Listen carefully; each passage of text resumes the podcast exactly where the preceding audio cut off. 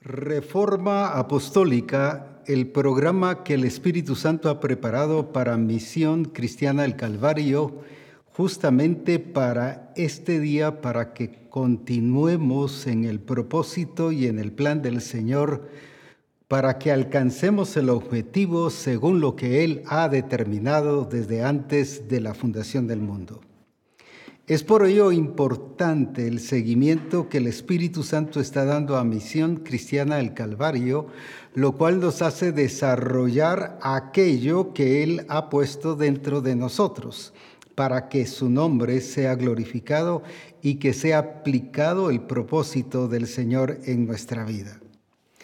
Gracias a Dios por aquellos que se han involucrado y que están metidos en el propósito del Señor con compromiso, entendiendo que no hay opciones para hacer lo que nosotros pensamos o creemos que debemos hacer, sino es para hacer justo lo que el Señor quiere que nosotros hagamos.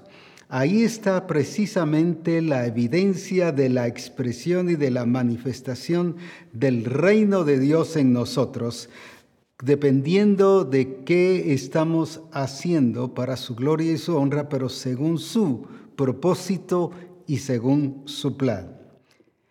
Gracias a Dios por lo que el Señor ha estado manifestándose en Misión Cristiana del Calvario, porque le está expresando el corazón del Padre. Está haciendo notar el trabajo y la tarea del Padre en nuestras vidas para que nosotros, según su guía, podamos desarrollarnos y crecer en aquello que el Señor ha trazado para cada uno de nosotros. El lunes pasado estuvimos estudiando sobre la importancia del testimonio, pero ya en casa. Y todo eso tiene que ver con el carácter, porque el testimonio es el reflejo de lo que es, de lo que somos, del carácter que tenemos. Lo que nosotros estamos haciendo, eso implica o significa qué carácter es el que nosotros tenemos. Jesucristo conocía quiénes eran eh, del Señor y quiénes no lo eran. Y por eso dijo, vosotros de vuestro padre el diablo sois, pero ¿por qué sabía de quién eran?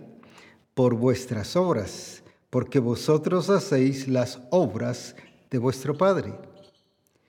Por eso es muy importante qué estamos haciendo y por eso el Señor les dice a las iglesias de Apocalipsis que nos narra las siete iglesias, yo conozco tus obras. ¿Por qué? Porque las obras evidencian nuestro carácter, evidencian lo que somos y por lo tanto nuestro testimonio. Ahí es el punto importante de lo que el Señor requiere en cada uno de nosotros. Ahora estuvimos hablando sobre la importancia de dar testimonio en casa, la importancia de que nosotros seamos luz afuera, pero mucho mejor luz dentro en la casa. Y hablábamos de la generación que no conocía a Dios ni sus obras.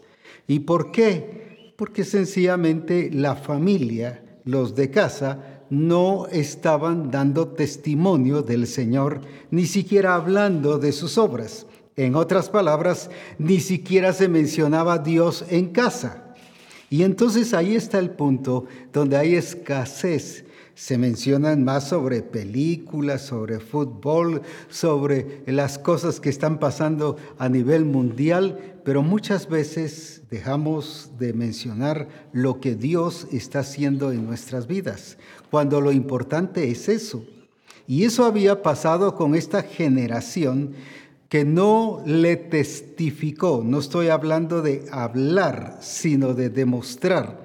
No le testificó a la nueva generación la grandeza de Dios, sino hablaba de otras cosas, de las circunstancias, de las, eh, eh, las cosas que pasaban, las pruebas, las luchas, pero menos de la grandeza de Dios. ¿Y cuántas veces el mundo nos distrae pensando y hablando de las cosas que están sucediendo, pero no estamos mostrando que Dios es Señor de nuestra vida y mostrando su fidelidad y su propósito? Por eso dice que esta generación no conocía a Dios. Y dijimos, ¿dónde está el problema? En la falta de testimonio en casa. Y vamos a continuar hablando sobre eso, sobre esa importancia del testimonio en casa, porque eso tiene que ver con nuestro carácter, con revelar el carácter del Padre en casa, pero también afuera. Veamos aquí en 2 Timoteo 1:5, uno de los pasajes que hoy estaremos tocando y ese va a servir como fuerza en toda la trayectoria de esta enseñanza. Segunda Timoteo 1.5 dice, trayendo a la memoria la fe no fingida que hay en ti. Pablo hablándole a Timoteo, la cual habitó primero en tu abuela Loida y en tu madre Eunice, y estoy seguro que en ti también. Lo voy a volver a leer. Trayendo a la memoria la fe no fingida que hay en ti, la cual habitó primero en tu abuela Loida y en tu madre Eunice, y estoy seguro que en ti también. Ahora veamos entonces este orden. ¿Dónde aprendió la fe? ¿Dónde aprendió a vivir en fe y con fe Timoteo? No fue cuando Pablo lo llevó, como vamos a ver después, y lo tomó como un discípulo para enseñarle, sino dice con su abuela. Mire la importancia de la función de las abuelas. Hay abuelas que dicen, no, no, no, váyanse y solo los abraza. Y como me decía una abuela una vez, yo solo los abrazo y me subo al segundo piso y, y ya estuvo. Qué importante es darles testimonio, pero también habla de su madre. Su madre, ¿cómo le transmitió fe? Lo que quiero que veamos es que es una fe generacional. La abuela le enseñó a su hija, que en este caso era la madre de Timoteo, pero ahora la madre de Timoteo viene y también le transmite la fe. ¿Qué significa eso? Que le enseñaron y le dieron testimonio a creer en Dios a ver a Dios manifestarse y ver a Dios moverse. ¿Dónde aprendió entonces Timoteo sobre la fe? No fue en el templo, ni fue a través de un ministerio, fue a través de la familia, de su abuela y de su madre. Le transmitieron testimonio, le demostraron que Dios es fiel. Se recuerdan que he testificado de los casos que a veces los hijos me dicen, pero es que mis padres no me están mostrando ni demostrando a un Dios real. Es un Dios que les falla, que parece que les miente, que, que no les contesta. Sin embargo, en este caso, hablando de la abuela y de la, y de la mamá de Timoteo, ellas allí en casa le mostraron y le demostraron que Dios es real y que Dios vive y que Dios puede y que Dios sí contesta y que Él es Señor de señores. Pero ¿dónde sucedió? Como dije, ni siquiera en el templo, sucedió en casa una abuela dando testimonio de su fe en el Señor, pero también una madre que no contradecía ese testimonio, sino lo fortalecía porque ella también había aprendido la fe. Pero ahora viene Timoteo y aprendió a vivir en fe y Pablo dice de tu fe no fingida. La palabra fingida aquí tiene que ver, no voy a hablarlo con claridad, que significa no hipócritamente no con falsedad, no con fantasía, no con solo bla, bla, bla, y no solo con, con que comentar de que la fe, o sea, no era alguien que comentaba de la fe, sino Timoteo vivía en fe y por la fe, pero por que lo había aprendido de su madre y de su abuela. En mi caso personal, yo tuve el privilegio de que mi abuelita, por cierto, muy pequeño la conocí, me llevaba a orar. Y a eso se debe mucho que los nombres de, de mis hermanos sean nombres bíblicos. Mi hermana Ruth, Elizabeth, eh, Noé, Eliú, Abraham, Noemí, pero cuando ella murió, a partir de allí ya se pusieron nombres diferentes. Ya no eran bíblicos. Y si les diera la lista, ustedes dirán, no, pues ahí, ahí está bien marcada la diferencia. Ahora, mi abuela pues definitivamente era cristiana. Yo la verdad me acuerdo muy poco de ella. el único recuerdo que tengo es cuando ella me llevaba a orar juntamente. Y orábamos y ella, mi hermana Ruth, dice que siempre decía, Él va a ser pastor. Él va a ser pastor, tiene corazón de pastor. Yo no me recuerdo de eso, es ella la que me contó mi hermana. Pero lo que quiero llegar es la importancia de la familia en casa, la importancia de cómo vive, cómo se comporta, qué hace, porque eso marcó mi vida y empecé a ver la gloria de Dios y a sentir a Dios en mi vida y a conocer a Dios desde muy niño. Claro, mi conversión ya fue hasta los 15 años, mi conversión voy a decir así oficial, pero cómo mi abuela en ese caso participó y tuvo mucho que ver en la conversión mía y de poder marcarme en mi relación con el Señor. Por eso entiendo muy bien lo que Pablo está diciendo de Timoteo, la fe no fingida, que tu abuela te ha enseñado y que tu madre también te ha enseñado. Aquí veo que el discipulado fuerte y el que más resultado da y que hace una vida sostenible, una vida firme, una vida que alcanza el propósito de Dios, es el que se enseña en casa.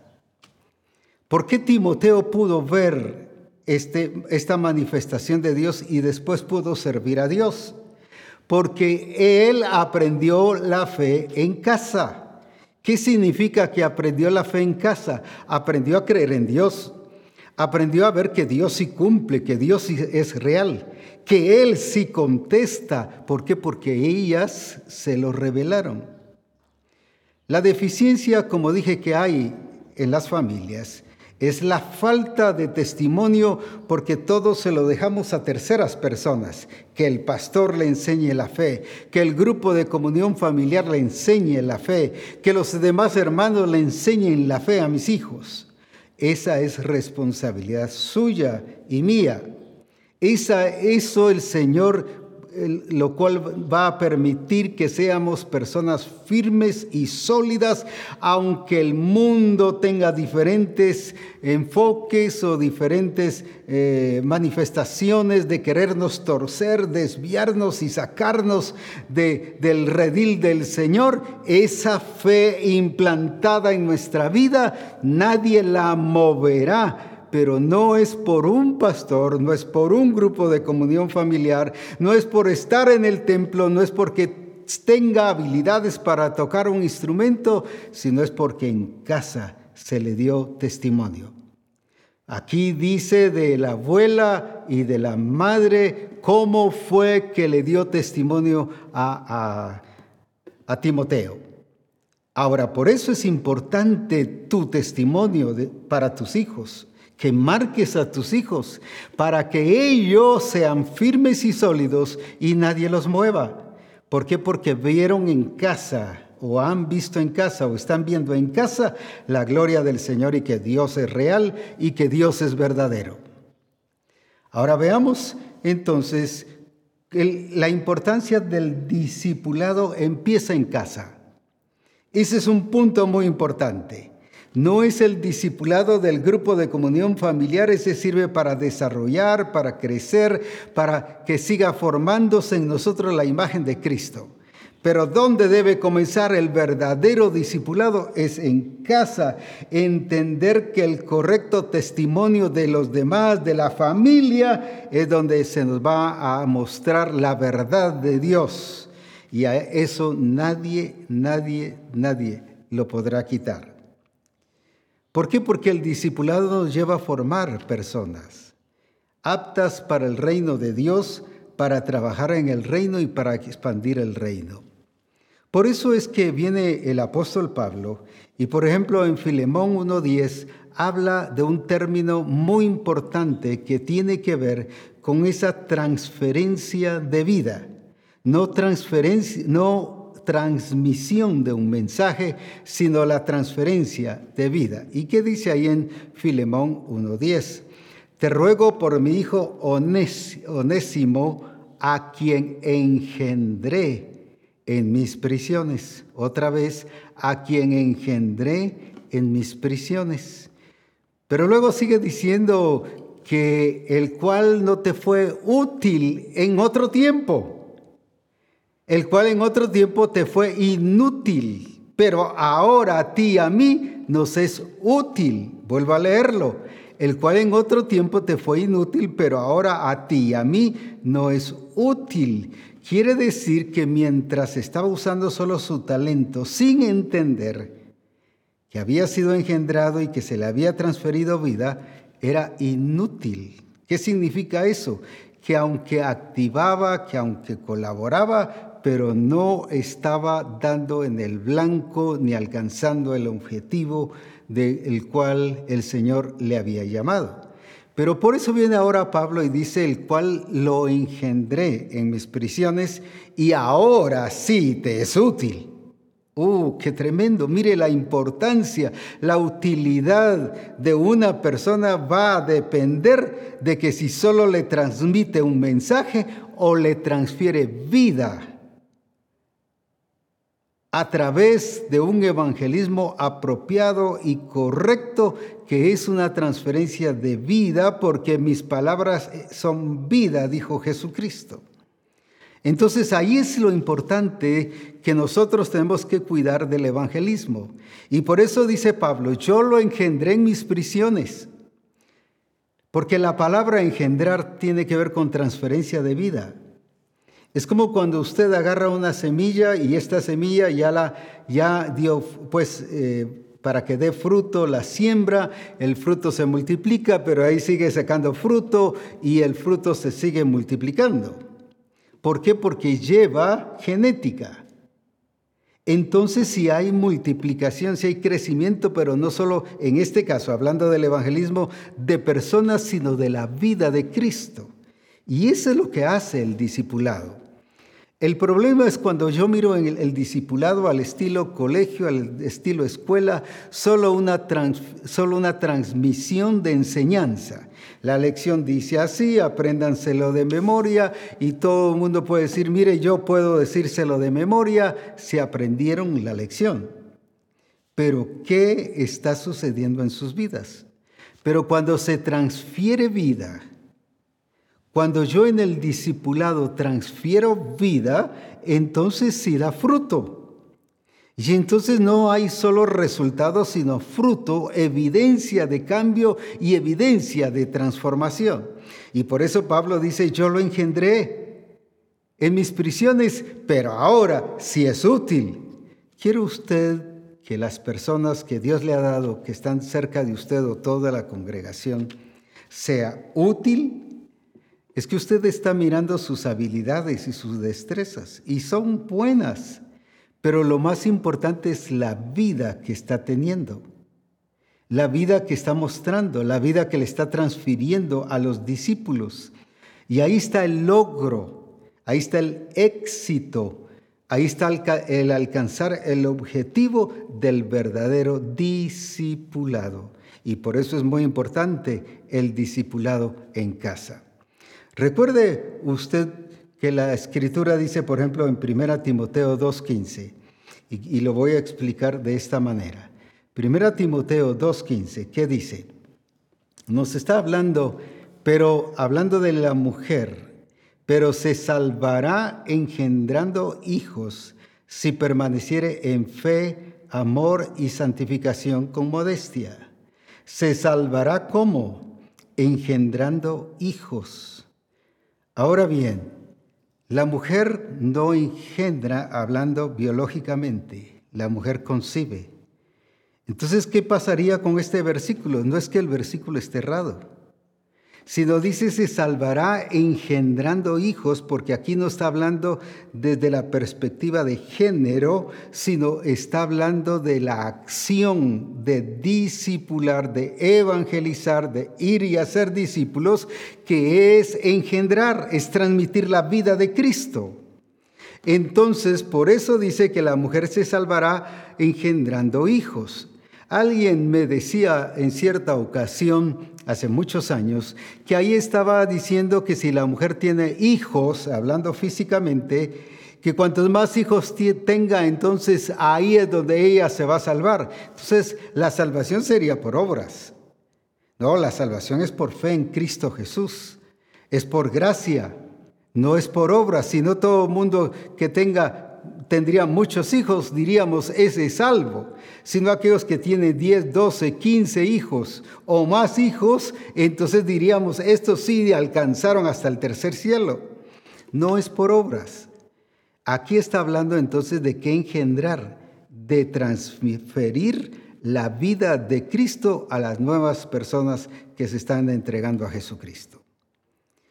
Pero también vemos en relación a nosotros, Veamos esto. Dice la escritura que Jesucristo fue engendrado por el Espíritu Santo.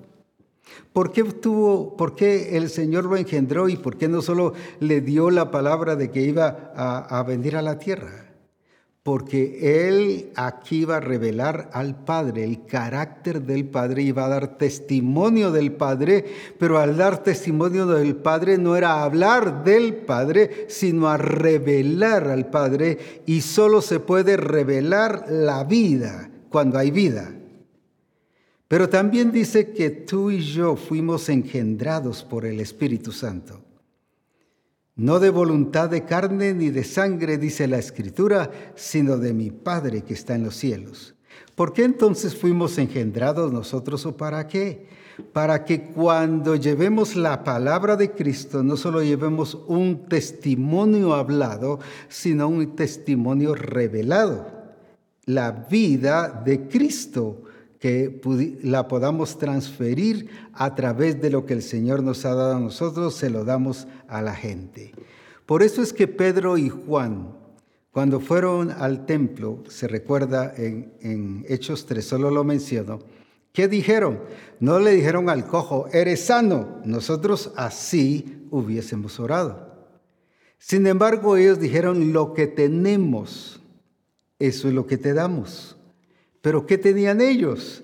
Pues la vida de Cristo. ¿Y qué le transmitieron? Vida. Y por eso se sanó. Ellos en ningún momento le dijeron, levántate y, lo, eh, cojo se termina en ti. Nosotros así hubiésemos orado. Sin embargo, ¿qué hizo Pedro y Juan? Le transfirieron lo que tenían. Lo que tenemos, eso te damos. No tenemos oro ni plata, pero lo que tengo te doy. Eso es también evangelismo. Lo que tengo te doy. ¿Qué tenemos a Cristo? ¿Y qué le estamos dando? Cristo a las personas. Y por eso es importante el engendrar, porque ¿qué? Eso significa entonces que la persona va a estar con la vida de Él. Entonces sí va a poder dar testimonio y alcanzar a otros para Jesucristo. Ahora veamos entonces qué pasó con, con Timoteo. Aquí en Hechos capítulo 16, eh, versículo 1 y 2, nos relata esa acción de Pablo con Timoteo. Y quiero que ahora entendamos mejor que por qué le dice que no tenía una fe fingida, sino habla de su abuela y de su madre. Veamos entonces qué dice ahí. Después llegó a Derbe y a Listra, y aquí había ahí cierto discípulo. Fíjese que ya era discípulo algunos, eh, dejémoslo ahí el versículo, como Pablo le llama hijo a Timoteo, piensan que se convirtió con, con Pablo. No, aquí Pablo lo encontró a Timoteo hecho discípulo, llamado Timoteo, hijo de una mujer judía, creyente, pero de padre griego. Ahora entonces, y daban buen testimonio de él los hermanos que estaban en Listra y en Iconio. Dejémoslo ahí un ratito, por favor. Fíjese que la gente no estaba buscando milagros. ¿Qué milagros era el que estaba haciendo Timoteo?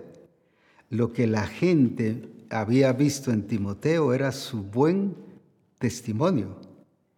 Y a veces, a veces sí buscamos milagros en la gente, pero no buscamos el buen testimonio. Estas personas lo que resaltaban era el buen testimonio de Timoteo. Pero ¿por qué era un buen era de buen testimonio? Porque era un discípulo.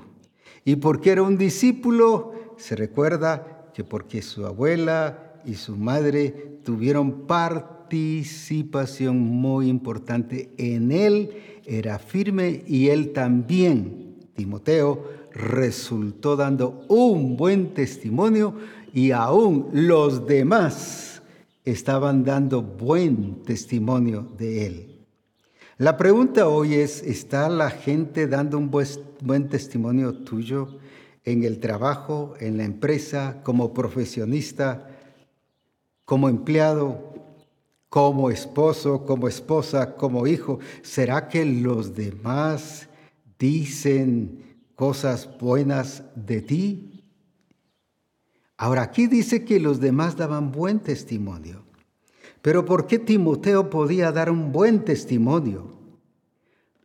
Porque las bases de su fe estaban bien fundamentadas, porque fue en casa. En casa aprendió a vivir la vida en Cristo y de Cristo. Ahora, allí está el punto importante. Ahora, ¿qué hizo Pablo? Pablo dice aquí en, en, Hechos 16.3 también, quiso Pablo que éste fuese con él y tomándole, o sea, cuando dice que éste fuese con él, recuerde que ya Timoteo era un discípulo. Y tomándole le circuncidó por causa de los judíos que había en aquellos lugares, porque todos sabían que su padre era griego. Ahora, ¿qué hizo Pablo? Viene y lo toma. Y dice, y le dijo que quería llevárselo, y se lo llevó, pero se lo llevó ya hecho un discípulo.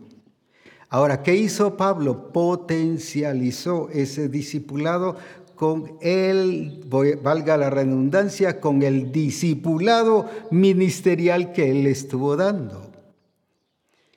Pablo no se conformó con que, bueno, ya, ya trae su fe, qué tremenda la fe que trae Timoteo, ya no necesito dedicarle más tiempo. No, él siguió discipulando solos que ahora en otra dimensión. Y por eso es que Timoteo llega a ser útil. Llega a ser útil. Recuerda de Onésimo era inútil antes de entender y de ser discipulado por Pablo. Ahora, cuando él entendió y le dijo Pablo mismo, ya él es útil. Y en este caso Timoteo fue útil. ¿Por qué? Porque le dio seguimiento. Pablo mismo corroboró la importancia, como ya leímos en, en Timoteo, de corroboró la importancia del discipulado a nivel de casa. ¿Quién te está discipulando en casa? ¿A quién estás viendo? ¿Qué Dios es el que estás viendo en casa? Ahí está la responsabilidad que tenemos nosotros de dar ese testimonio, pero de ese Dios veraz, de ese Dios que es fiel, de ese Dios que es justo, de ese Dios que sí es el Dios viviente. Pero ¿dónde lo van a ver? En casa. Pero ¿qué pasa cuando no lo doy? No doy testimonio.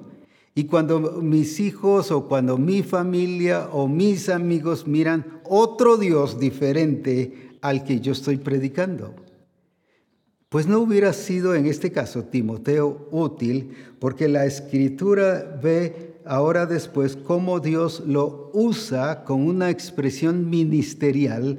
¿Pero por qué? Porque vemos cómo fue discipulado ahora en otra dimensión fue creciendo, fue desarrollando.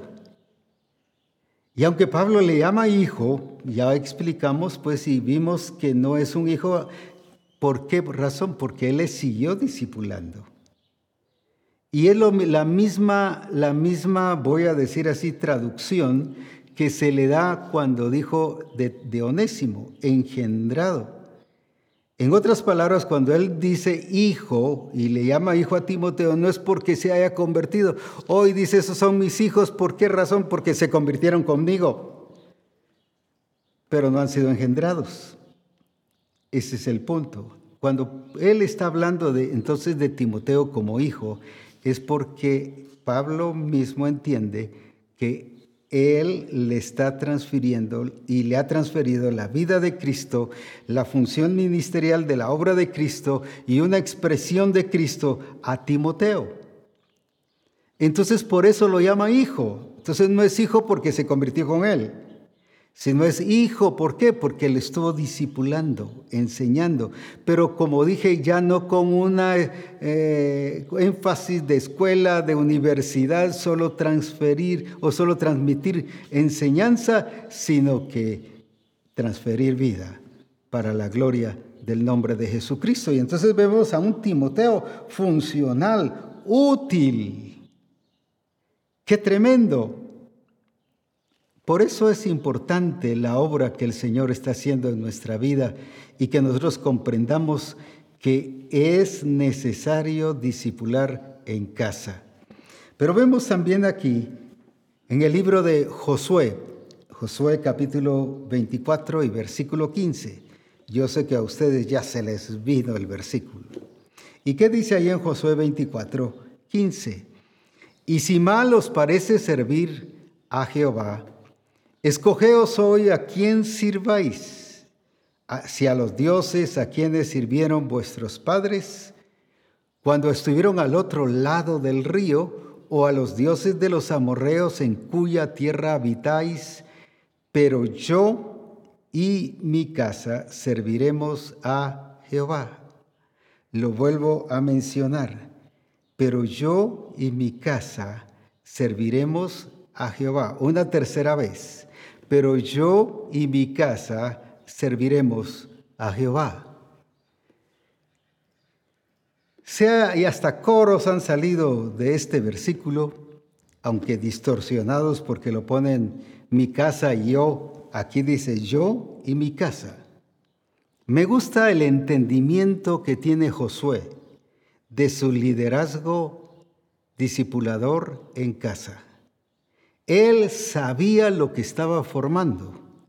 Él sabía la familia que tenía. No era orgullo, no era altivez, como muchos podrían decir, no, no, no, vaya a ver a mi familia y va a ver que bien portadita. Y cuando uno platica con la esposa, ¡y! nada de problemas. O a la inversa, cuando uno eh, platica con el esposo, ¡uh! una serie de problemas que le cuenta, pero según tanto el esposo o la esposa, una eminencia, ya solo alas les faltarían. Pero no, aquí viene Josué y él da testimonio, o como decimos aquí en Guatemala, estaba dando la cara por su familia. Yo y mi casa pareciera como contradictorio a la que hoy se usa. Cualquiera diría, no, no, no, primero es su familia y luego usted. Pero aquí él se está poniendo como el responsable.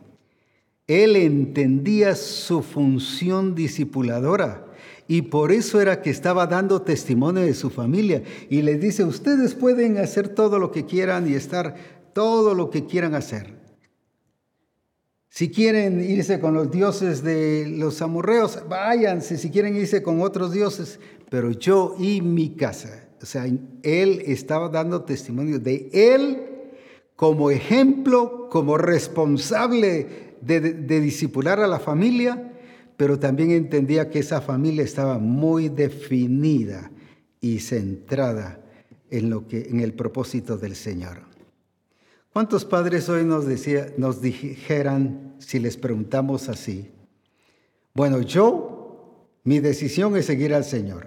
Estoy asumiendo lo que así sería. Porque incluso habrían padres que dirían, bueno, pues la situación está difícil, aquí usted, mire, el sistema está terrible y uno cuando siente ya se involucró en el sistema. En cambio, Josué estaba muy definido. Pero ¿por qué entendía que la familia estaba definida? Porque él sabía qué grado y qué nivel de discipulado estaba haciendo en su casa. Y vamos a leerlo en la TLA, este mismo versículo, y vamos a entenderlo mejor. En la TLA, lo que nos está diciendo ahí. Si no quieren serle obedientes, decidan hoy a quién van a dedicar su vida. Tendrán que elegir entre los dioses a quienes sus antepasados adoraron en Mesopotamia y los dioses de los amorreos en cuyo territorio ustedes viven ahora. Pero me gusta esta palabra. Pero mi familia y yo hemos decidido dedicar nuestra vida a nuestro Dios. Mi familia y yo hemos decidido, esa palabra es tremenda y decidido, una vez más, decidido dedicar nuestra vida a nuestro Dios. Ahora imagínese una familia no siguiendo a Josué, sino una familia siguiendo a Dios.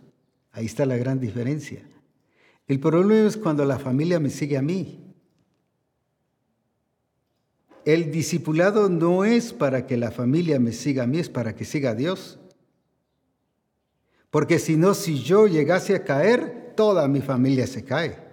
Sin embargo, Él está diciendo aquí, no, no, no, todos hemos decidido, o sea, ya lo habían platicado, ya lo habían mencionado, ya lo había, ya Él sabía lo que la familia podía responder. Uno por uno, hemos decidido servir a nuestro Dios. Porque cuando hay un buen discipulado, entonces hay un buen servicio a Dios. La pregunta es entonces, ¿por qué tu familia no está sirviendo a Dios? Ah, pero si mi familia canta, mi esposa es la que canta los coros, no estoy hablando de talento. Puede cantar, puede tocar teclado, puede servir eh, recogiendo la ofrenda, puede eh, servir pues, eh, colocando a la gente en su lugar o recibiendo a la gente en la puerta. No estoy hablando de privilegio porque servir a Dios es reconocer que Jehová es Dios y Él es Señor de nuestra vida y dice, y a Él serviremos. Es una actitud, pero eso se aprende en el discipulado. Ahora, por eso es importante el que nosotros disipulemos a nuestra familia al punto que puedan ser para el servicio de Dios. Vivimos vidas tan independientes que yo me preocupo de mí mismo, pero no me preocupo de mi familia. Algunos dirán, bueno, pero ya están grandes, son responsables. Lo mismo pasaba en este caso eh, en relación a gente ya grande, pero ¿qué pasaba con la familia? Cada uno sabía responder el compromiso que tenía ante Dios. No eran personas asistentes a una congregación. No eran personas que solo les gustaba estar en comunión. Eran personas con compromiso, con un entendimiento de responsabilidad. Pero ¿dónde lo aprendieron?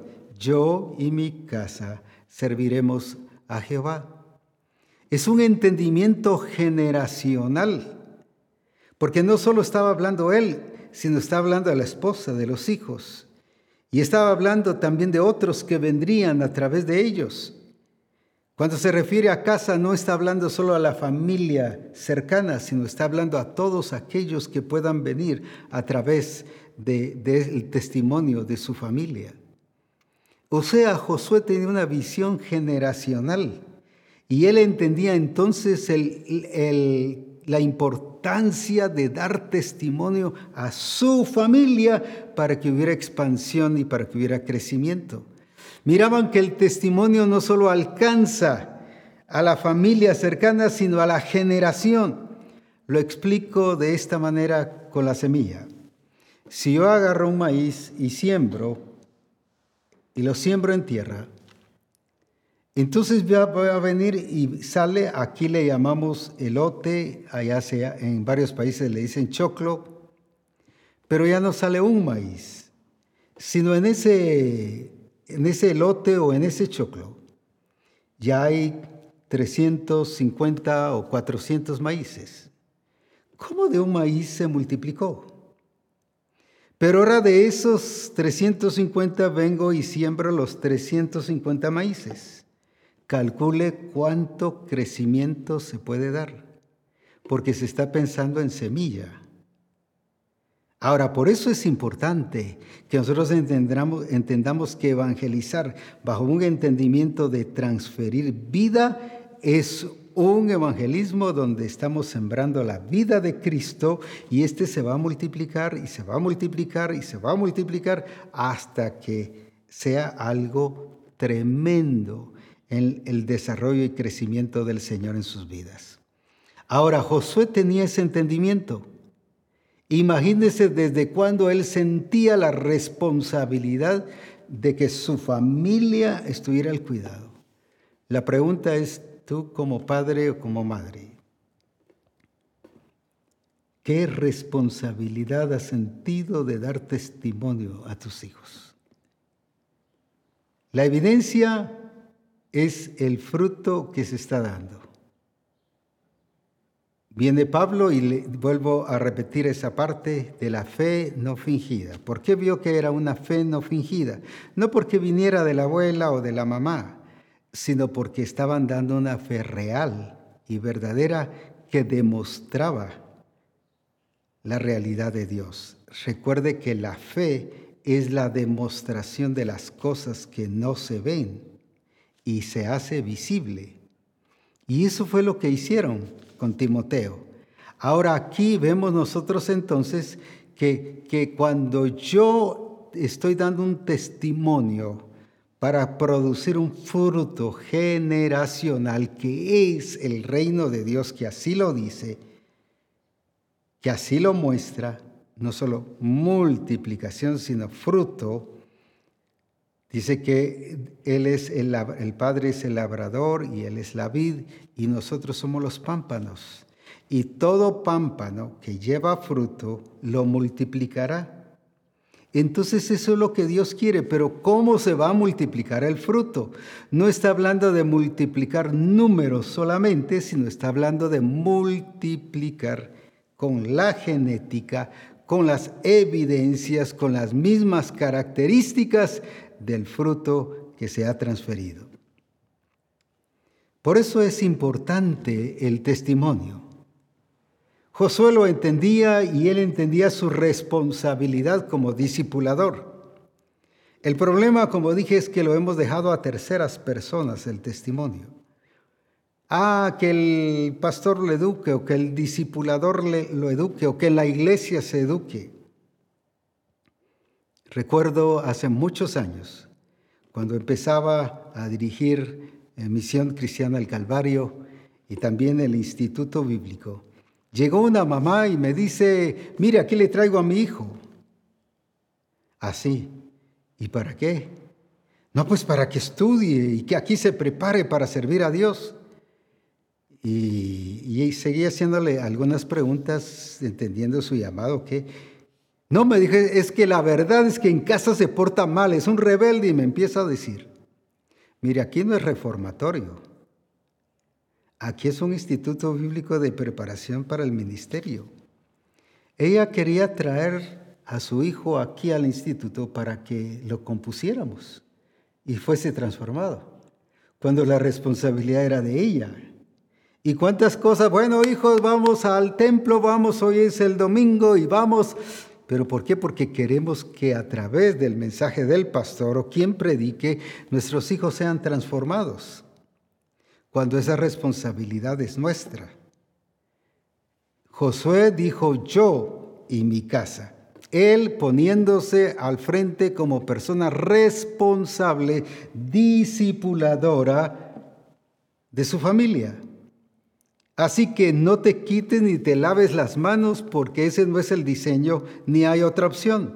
Es tu responsabilidad educar a los hijos, pero disipularlos dentro del plan y del propósito del Señor.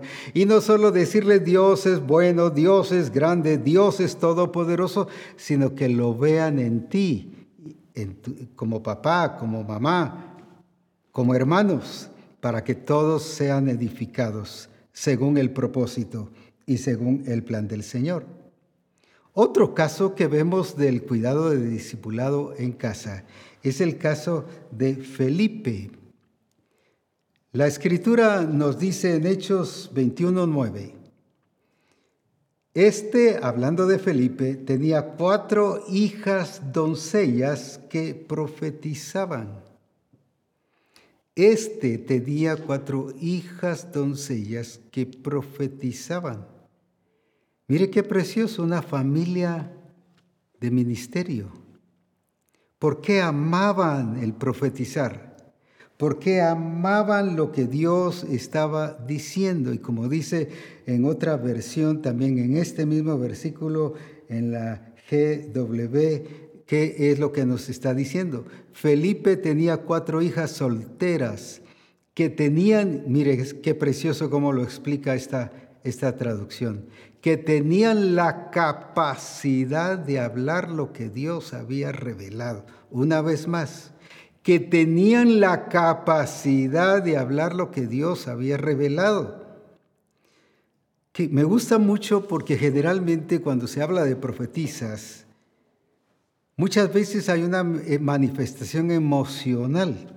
Yo siento, mire, yo siento del Señor tal cosa. Aquí no fue algo que asintieron Aquí ellas tenían la capacidad de hablar lo que Dios estaba revelando. En otras palabras, qué exactitud profética tenía. ¿Cuántas veces hay profetizas que, o profetas que nos dicen algo y nunca sucede nada? Pero gloria a Dios con aquellos que sí tienen la capacidad de hablar y de entender lo que el Señor ha revelado, porque si hay profetas verdaderos. Y, en mi experiencia he disfrutado de esa función y expresión profética.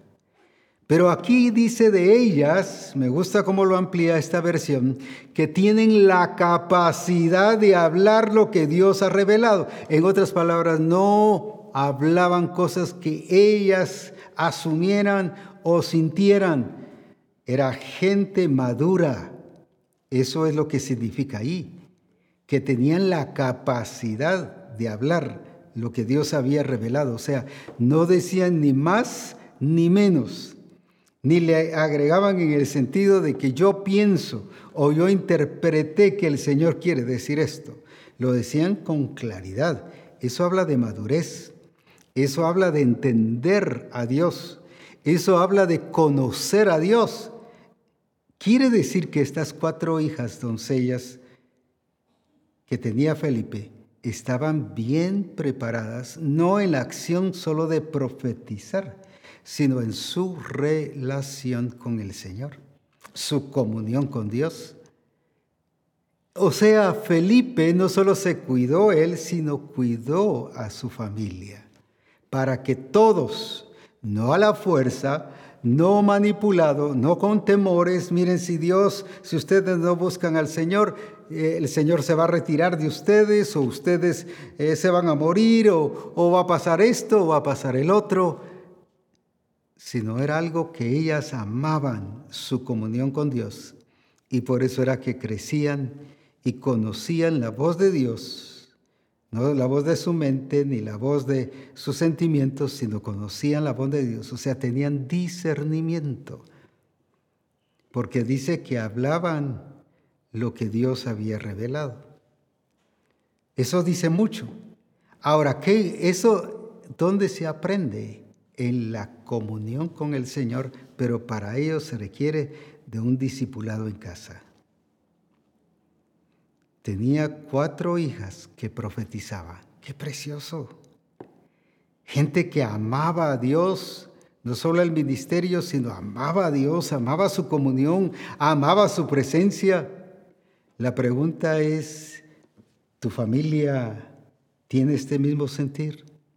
No estoy hablando sobre la acción profética, sino sobre esa comunión, sobre esa relación, sobre esa vivencia con Dios, sobre eso que conocían la voz de Dios. Sabían cuando Dios hablaba y cuando Dios no, no hablaba. ¿Será que la familia es así? Ahora, Felipe había preparado a su familia y la había discipulado a tal punto que, que podían desarrollar y entender lo que Dios estaba diciendo. Otro caso que hoy quiero mostrarles es de Pablo y Silas. En Hechos 16, ¿qué le dijeron ellos en Hechos 16, 31 al 34? ¿Qué le dijeron al carcelero? Y ellos dijeron, ¿qué cosa? Cree en el Señor Jesucristo y serás salvo tú y tu casa. ¿Y qué hicieron? Y le hablaron la palabra del Señor a él y a todos los que estaban en su casa. Y luego, y él tomándolos en aquella misma hora de la noche, les lavó las heridas y enseguida se bautizó él con todos los suyos. Y llevándolos a su casa, les puso la mesa y se regocijó con toda su casa de haber creído a Dios. Quiero que volvamos a leer desde el principio porque quiero resaltar lo que habla de su casa. Y ellos dijeron, cree en el Señor Jesucristo y serás salvo tú y tu casa. Una. Vamos con la otra. Y le hablaron la palabra del Señor a él y a todos los que estaban en su casa. Dos. Y tomándolos en aquella misma hora de la noche, les lavó las heridas y enseguida se bautizó él con todos los suyos. Tres. Y llevándolos a su casa, cuatro, les puso la mesa y se regocijó con toda su casa, cinco, de haber creído a Dios. Mire cuánto énfasis hay sobre su casa. Y como dijera hace poco hermana Lisi, en una predicación de discipulado, Pablo no solamente llegó con el carcelero y le habló del Señor, sino se extendió hacia su casa. Hubo extensión, hubo crecimiento. No solo lo miraba a él, sino lo miraba, voy a decir, su generación. Y se preocupó de él y de su generación de los de su casa. Desde el principio que evangelizó, cree en el Señor Jesucristo tú y tu casa. ¿Y de qué? ¿A quién le habló la palabra? No solo a él, sino le habló a los de su casa. No solo lo fueron a bautizar a él, sino fueron a bautizar a los de su casa. Ellos entendieron un evangelio generacional. Cuán importante es que veamos esto, porque a veces se encuentra un hermano y dice, mire aquí le presento un hermano una hermana, a un joven, una jovencita. Él es convertido, pero su familia no. La pregunta es, ¿qué alcance o qué proyección tienen los hermanos? Una vez pregunté, ¿y cuánto tiempo tienes de estar en el Señor a, a un joven? Que el pastor y la esposa del pastor me dijeron, él es convertido, pero la familia no. Ah, tiene dos años y medio. Dije, en dos años y medio, pero no han llegado a la casa de él. Pues la verdad es que no. Le dije, entonces, ¿qué están haciendo? Están matando al fruto. Porque el fruto es para que se siga multiplicando, porque es generacional. La pregunta entonces, ¿cuántos de los que tienes en el grupo y cuántos de los que tienes en la congregación que no se han convertido sus familiares? ¿Qué estás haciendo con ellos? Mire, el alcance de Pablo era generacional. Se agarraba uno, pero de una vez en la red, ¿qué hacía? Se traía a toda la familia. Tú y tu casa, y tú y tu casa recibieron la palabra. Y tú y tu casa fueron bautizados. ¡Uh, qué tremendo! ¿Será que ese es el discipulado que estás teniendo? ¿Será que eso es lo que estás haciendo como pastor, como esposa de pastor, como discipulador? ¿Un alcance generacional? ¿Se recuerda de Josué, yo y mi casa con un alcance generacional por causa de un testimonio y de una transmisión y transferencia de fe de la vida de Cristo. Ahí no estaba la familia. Cualquiera solo hubiera dicho, bueno, pues aquí en la cárcel solo no está la familia. Así que por eso fue que solo a él le hablamos. Son excusas. Sin embargo, desde el principio la red voy a decir así, se la lanzaron, se la tiraron, no solo a él, sino de una vez la familia. Y allí los fueron a discipular porque dice que le hablaron la palabra de Dios, le fueron a enseñar la vida del reino. No solo a él, sino a su familia. Ya después el que quiso, ah, ya después le sirvió comida, no durmieron esa noche, pero disfrutaron de la gloria de Dios y tuvieron una gran cosecha, porque entendieron que el discipulado era en casa, pero con una perspectiva generacional. Oh, qué tremendo cuando entendemos esto del propósito y del plan del Señor. Leamos este mismo, esta misma experiencia eh, en la message y vamos a entenderlo mucho, mucho mejor. Lo sacó de la cárcel y les preguntó, señores, ¿qué tengo que hacer para ser salvo? Para vivir realmente. Mire qué precioso. Y dijeron, pon toda tu confianza en el Maestro Jesús, entonces vivirás como debes vivir ahí está la transferencia de vida, y todos los de tu casa incluidos, ahí está lo generacional. Pero luego, ¿qué sigue diciendo? Y continuaron contando en detalle la historia del maestro, y toda la familia participó en esta parte. Esa noche nunca llegaron a acostarse. El carcelero los hizo sentir como en casa les vendó las heridas y luego no podían esperar hasta la mañana. Y, y, se bautizó él y todos los miembros de su familia allí en su casa. Hizo preparar comida para una comida festiva. Fue una noche para recordar él y toda su familia habían puesto su confianza en Dios. Todos en la casa asistieron, asistieron a la celebración. ¿Qué grado de entendimiento en tu cosecha tienes? ¿Solo uno o toda la casa? Aquí vemos que Pablo y Silas tenían un entendimiento generacional.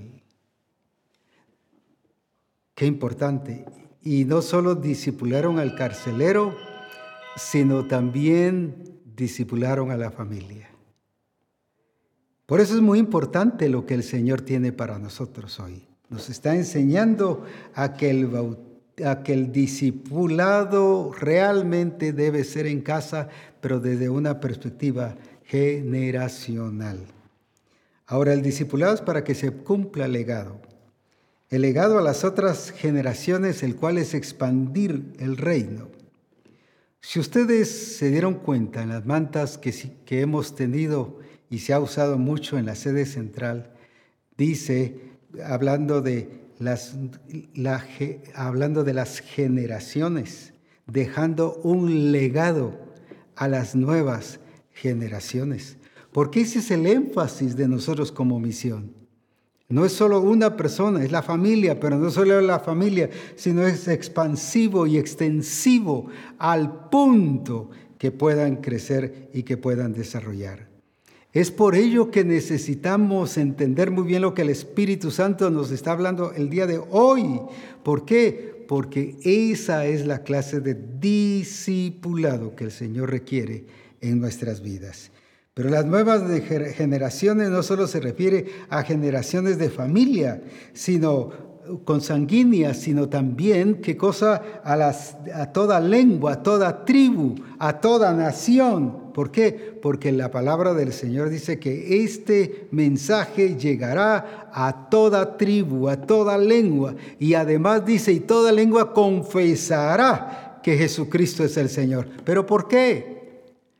Porque nosotros como iglesia de Jesucristo entendemos que el discipulado principia en casa donde les enseñamos la fe, les enseñamos a vencer, como dijo Jesucristo, pero confiad, yo he vencido al mundo, que aunque estamos en el mundo y en el mundo hay problemas, hay situaciones, hay crisis, pero confiad, yo he vencido al mundo. ¿Dónde se le enseña eso?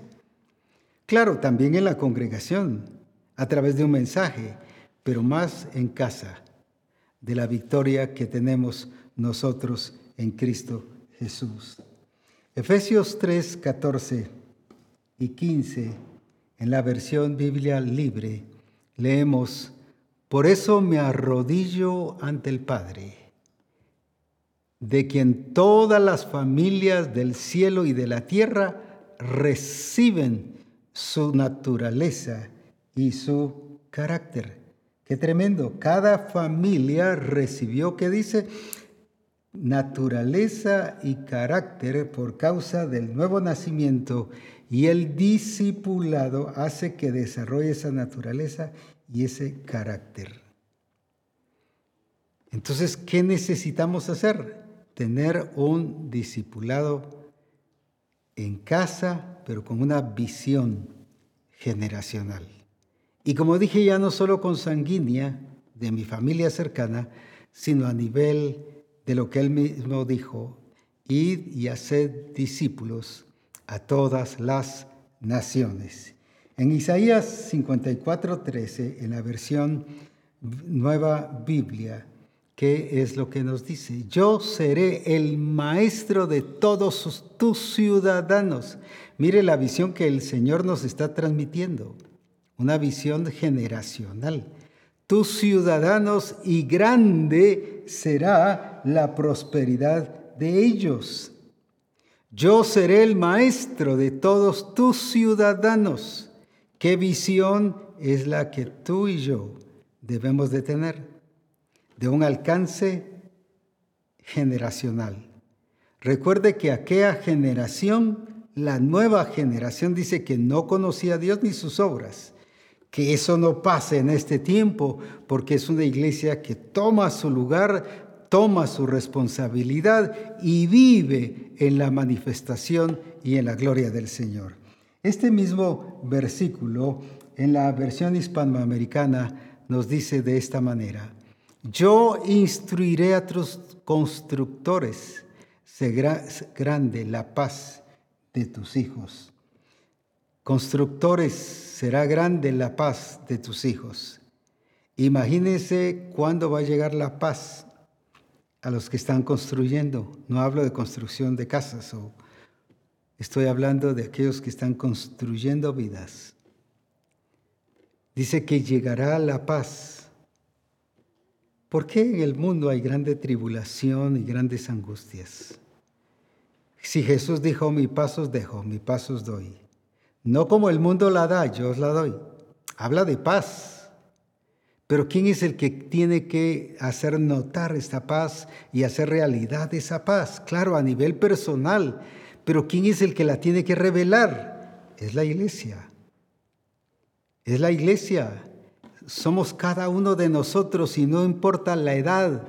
No importa, como hablábamos de Caleb, de 85 años. Y él mismo dijo, 45 años han pasado desde que el Señor habló a Moisés, pero ahora tengo mayor gozo y mayor deseo de hablar y de hacer aquello para lo cual fui llamado. Que así sea nuestra posición. Pero ¿cómo va a ser ese alcance? En primer lugar, recuerda lo que hizo la abuela y lo que hizo la madre dio testimonio de la fe, pero una fe viva, una fe real, y por eso Timoteo pudo después servir a Dios y bendijo a muchas generaciones. tú también eres llamado para ser bendición a las naciones. Dios le dijo a Abraham, en ti serán benditas todas las familias de la tierra. Y eso es lo que el Señor le dice a Misión Cristiana del Calvario, en ti serán benditas todas las familias de la tierra. Pero para eso, ¿dónde comienza? Es cierto, el templo es importante, el asistir, el reunirse, pero de nada serviría todo ello si no hay un discipulado en casa, donde se dé testimonio del Dios viviente. Hemos resaltado mucho el caso de Daniel y de Sadrach, Mesach y Abednego. Los llevaron jóvenes a Babilonia. ¿Por qué se mantuvieron fieles? No tuvieron reuniones de templo durante cerca de 40, 50 años. No tuvieron discipulados a un grupo de comunión familiar. ¿Cómo se mantuvieron? Por lo que les enseñaron en casa antes de ser llevados a Babilonia. Instruye al niño en su carrera y cuando fuere grande, otra versión dice cuando fuere viejo, no se apartará de ella. Así que, ¿qué nos toca? No hay otra opción. El mejor discipulado y el discipulado según el diseño que debe enseñar la verdad de Jesucristo y revelar la verdad de Jesucristo es en casa. Por lo tanto, te corresponde a ti y me corresponde a mí guiar a mi familia y que podamos decir como Josué, yo y mi casa serviremos a Jehová. Que Dios te bendiga y que juntos disfrutemos de la gloria del Señor y que sigamos adelante revelando a ese Dios tan maravilloso y grande y que se diga de nosotros, no tienes una fe fingida, sino una fe real y verdadera en Dios. Dios te bendiga.